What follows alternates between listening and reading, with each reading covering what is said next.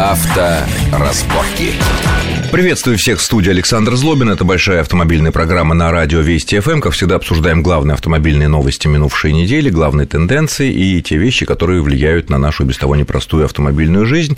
Сегодня в, нашей студии наш э, достаточно постоянный гость. Это зам главного редактора журнала «За рулем» Вячеслав Субботин. Вячеслав, приветствую вас у нас э, в очередной раз. Александр, рад вас видеть. Да, а, ну, главной новостью, наверное, автомобильной на этой неделе, да и на предстоящей тоже такое ощущение, это все-таки наступление зимы. Вот. И мне такое эм, складывается мнение, что обычные за последние лет 10 религиозные буквально споры перед э, первым льдом, снегом и так далее относительно, что лучше, шины современные липучие и липучки или шипованные, как-то в последний год, в этом году как-то все угасают и угасают. Народ как-то понял, что не бывает, нельзя сидеть на двух стульях, есть что-то специальное для зимы, специально для лета, не бывает всесезонок, не бывает чудес, связанных с какими-то новыми технологиями. Э, есть такое ощущение? Ну, есть чудеса, они в Америке. Ну, Там ездят на все сезонки, потому что снег выпадает, и через день он растаял. Там даже гололеда-то нет. Ну, а если он случается, э, происходит коллапс. Все мы ну, это все, все мы видим на YouTube. В Нью-Йорке, в Вашингтоне коллапс. Я был в, в эти дни в Снежне, ну, там вообще катастрофа. Хорошо, А у нас все таки да. зима снежная, и люди начинают понимать, что, да, есть зимние покрышки, есть летние покрышки, а все сезонки... И никакие все сезонки, Нет, хотя они вроде годятся. бы для всех сезонов, это все равно, что многофункциональное устройство для печати, которое не печатает толком, не сканирует это толком. Хуже. Это всегда, это всегда хуже. Хотя ну, а с другой стороны, наука и технологии не стоят на месте. Может быть, за последний год, два, три появились какие-то там компании, называть не будем, в принципе, э, какие-то липучие шины особо, с, с особой повышенной липучестью. Или шины с особо шипованные с особой повышенной шипастостью, которые меняют наше представление традиционно об этих вещах? А, знаете, Александр, за последние годы именно шинная такая промышленность и наука шагнула далеко вперед. Э, реально появились э, шипы совершенно различной формы то они были просто квадратные, да, сейчас они ромбовидные, потом они появились по огранке, похожие на алмаз. Э, и все у разных компаний, разные крепления шипов. Вот вы проводите э, разного рода да. экспертизы всех этих шин, а вот э, если человек выбирает, вот стоит огромный... Раньше был шип и шип, ну, гвоздь и гвоздь, да, а теперь они разные. Какие вот наиболее эффективные? Или это зависит не только от их формы? Зависит, конечно, не только формы, а зависит во многом от конструкции шины и от материала, который используют. Потому что материал должен прилипать. Вот он к зимней дороге должен прилипать. То есть липучки? Ну, это и э, шипованным свойственно прилипать к дороге, и это зависит от качества материала. Чем она лучше? То, то есть нельзя сказать, что круглые шипы всегда лучше, или квадратные, или ромбовидные, это зависит от целого, от огромного количества. При других. прочих равных условиях, э, конечно, э, шипы с большим расстоянием в продольной там, или в поперечной части, да, длиннее, проекции, длин, просто длиннее, длиннее шип, да. да, и больше их рядов они выигрывают. Естественно, независимо от их формы. Независимо. Хорошо, да. а вот э, производители липучих шин, они, может быть, какую-то повышенную липучесть придумали, которая решает те проблемы, о которых мы неоднократно говорили. Да вы знаете, что э, ведь производители шипованных шин и не шипованных это одни и те же.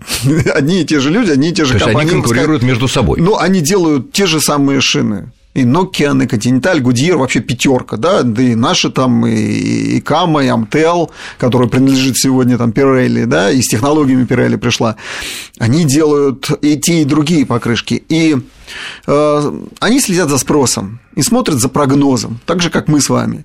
И вот видят, что прогноз этой зимы тоже будет снежный, и морозный. И мы это вдруг опять на себе увидели. Морозы ударили вот совсем недавно. Хорошо, а и что тогда делать бедному потребителю, если одни и те же производители рекламируют и такие шины, которые якобы хорошие, и такие, которые якобы еще лучше?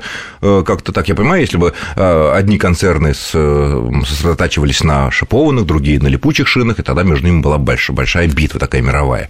Ну, для, для разных условий. Естественно, для Москвы и еще севернее, конечно, предпочтительнее шипы. И это результаты результаты наших испытаний. Даже Кон- если 80% конечно. времени, как говорят люди, а то и 90%, да мы важно. ездим по московскому чистому асфальту, пусть даже он мокрый. Да неважно, все равно мы выезжаем во двор или из двора и начинаем идти юзом. И мы видим, как срабатывает АБС, что никто не видел, как срабатывает АБС в эти дни. Да все видели. Да все видели, но да видели, видели на шипах. Я, почувствовали. Я и на шипах это вижу. Да, да, да, и на шипах это чувствуете. А тот, кто еще не успел эм, покрышки поменять на, на зимние, вообще это ощущает сразу. Поэтому, конечно, шипы. Я поясню, почему. При всем развитии липучего дела. При всем развитии липучего дела. Я поясню, почему. Потому что при э, минус 15 градусов свойства у липучек и шипованных шин одинаковые. У резины? У, вообще у шин. То есть тормозной путь, условно говоря, на этих, э, не то что условно, а тормозной путь, наша липучка хороших и хороших шипованных шинах одинаковый. На асфальте? Скажем, Или везде? На, на снегу. На снегу а. льду мы, мы же рассматриваем, угу. так сказать, ну и фактически на асфальте. Одинаковый. Но стоит температуре э, стать э, более высокой, ну, скажем, там, плюс 7 градусов, плюс, э, не плюс 7, минус 7, э, скажем, там, ну, минус понятно, 10, да. да, чуть потеплее, то тормозной путь на липучках увеличивается примерно относительно шипованных шин в два раза. Представляете, почему? если здесь, а почему? если здесь 40 метров, то там будет 60. 6, ну, под 80. Под 80. А почему? Да, потому что шипы цепляются, шипы прокалывают лед, а. они прокалывают твердый снег, накатанный снег. Прокалывают его, тормозят, тормозят шипы. Ну и потом включается сама, э, самый рисунок протектора, ну, его это смесь. Понятно. Это а интересно. Когда температура минус 20, а, 20 так. минус 25, настолько твердым э, становится лед, что шип, ну отдельный шип, так сказать, там особый, ну, привычный нам, Обычный. он не, прика... не, не, не прокалывает. И не работает. И, и, и не, ну, работает, не, не, работает, не работает в той мере, как, как должен быть. И липучки начинают выигрывать, потому что у них больше ламелей, они э, лучше и цепляются. И они лучше липнут, у них главная липкость. Они... И липкость, и они лучше цепляются. Больше вот этих поверхностей, нарезанных мелких-мелких вот этих резиночек они цепляются лучше. Ну, где у нас-то вот так минус 25, да? Ну, бывает редко. Нет, нет, ну, бывает, ну, бывает и будет. А асфальт, а мокрый асфальт, скажем, или сухой вымороженный асфальт, который в Москве в 90% случаев мы имеем? За исключением каких-то мощнейших снегопадов, там может несколько часов будет, быть завалено, но вообще-то либо сухой асфальт, в либо любом случае, асфальт. Э, характеристики тормозные при, э, скажем, не очень низких температурах, они одинаковые.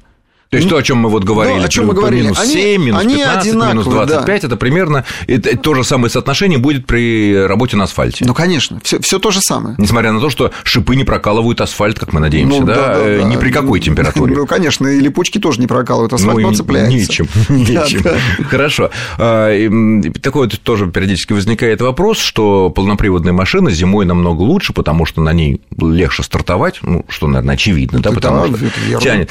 И дикий споры ведутся относительно того, что торможение на полноприводной машине тоже э, зимой эффективнее на скользкой поверхности. Ну, при хороших шинах, естественно, чем у традиционных переднеприводных машин. Э, с этим можно спорить. Это, это не так. Или нет, нет с, с этим даже нечего спорить, потому что если вот трансмиссия постоянно включена, то 4 покрышки тормозят всегда лучше, чем 2 покрышки. Но это если это, мы если тормозим мы двигателем. Да, если э, мы тормозим силовым агрегатом. Да, но кто, так сказать, э, у нас... Где вообще тормозить силовым агрегатом? Ну, перед вот в Москве, скажем, например, перед светофором, если у вас коробка, с коробка автомат, да. да все, что вы делаете, вы даже не переключаете в нейтраль, вы просто бросаете газ, начинаете тормозить. Да. Ну и все. Причем и... любой коротко, будь то вариатор, да, да, будь то стандартный да, так, автомат. Так не включается при этом трансмиссия, она выключается. Трансмиссия не выключается, тормозите, как будто вы в нейтрале едете.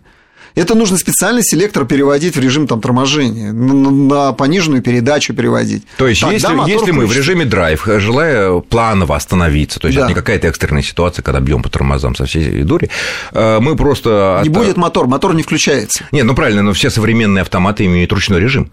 Нет, они имеют ручной Если режим. мы переключаем в третью передачу или вторую передачу, повышаем да. обороты, а и вот тут вот, ну, так сказать, отпускаем педаль э, газа при плановом торможении, то, наверное, тормозят Он не сразу 4... включится. Нет, он не будет даже включаться. Нет, но он же увеличит резко обороты. Там будет 3,5, 3 тысячи оборотов, 3,5. Пройдет... Естественно, двигатель, да, передается на... Нет? Пройдет какое-то время перед тем, как он включится пройдет какое-то время. Перед... Сразу, как только бросаете, он мгновенно не включает силовой агрегат. В этом все, все дело. Но а это, это время такое критичное или критично. это миллисекунды? Это критично, это очень критично. Для торможения это очень критично. Если на там, торможение, вот как только сбросил, начинаешь э, тормозить, то проходит там, ну, где-то полсекунды. Полсекунды, то здесь пройдет целая секунда, пока он переключится, пока он начнет тормозить своим вариатором, будет, будет... своим гидротрансформатором с потерей. И подключит задние колеса или передние да, там. Естественно, с муфтой. Ну, там же муфта, как правило, у нас полноприводные автомобили – это подключаемый задний мост, подключаемый. 90%, да. Ну да, когда он его включит? Сразу, сразу он выключит, да вообще его не включит. Не, ну, не сразу, но когда, когда он почувствует, что обороты повысились.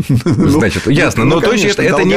То есть если, таким образом все четыре колеса у полноприводных машин не тормозят сразу, по крайней мере, даже если мы тормозим двигателем, включая принудительную вторую или третью, там, или даже первую передачу, то э, не, более эффективно для торможения полноприводная машина, чем обычная. Здесь главенствующую роль играет АБС, и не более того. То есть самый главное – это АБС. Причем АБС Нет, но АБС быть... это мы на тормоз должны коснуться, но ведь при торможении двигателя мы вообще тормоз можем не трогать. Не, можем не трогать, но никто этим не пользуется. С коробкой автомат тем более. Тем более, все сразу переносят ногу на, на педаль тормоза. Всегда, сразу. Вот как только начинает тормозить. И важно работа АБС. И, как, и какого поколения это АБС. А сейчас Потому обычно что... какие ставят на, на стандартные массовые машины? Девятого-десятого поколения. И они сильно отличаются от того, Они что было в пятом, например, О, да поколении. что это небо и земля. Если еще там, э, скажем, второго, третьего поколения там э, системы антиблокировочные, с ними можно было еще поспорить, и а, апологеты просто Высокого вот собственного, профессионализма. собственного торможения всегда говорили, да что АБС, что, я лучше любого АБС торможения. Сделаю машины, прерывистое торможение. Да, прерывистое, да. я остановлю-то быстрее, глупости. Мы провели эти исследования, вот совсем недавно опять, вот в Финляндии провели, Э, ну, как доп. дополнительные работы. То есть были да? опытные водители, которые полностью овладели системой приемами прерывистого торможения без АБС, то, что мы ну, нас это наши учи... испытатели. учили, да, э, и было современное АБС. И, и о результатах АБС. этих испытаний мы поговорим во второй части нашей программы буквально через несколько минут после короткого выпуска новостей. Авторазборки.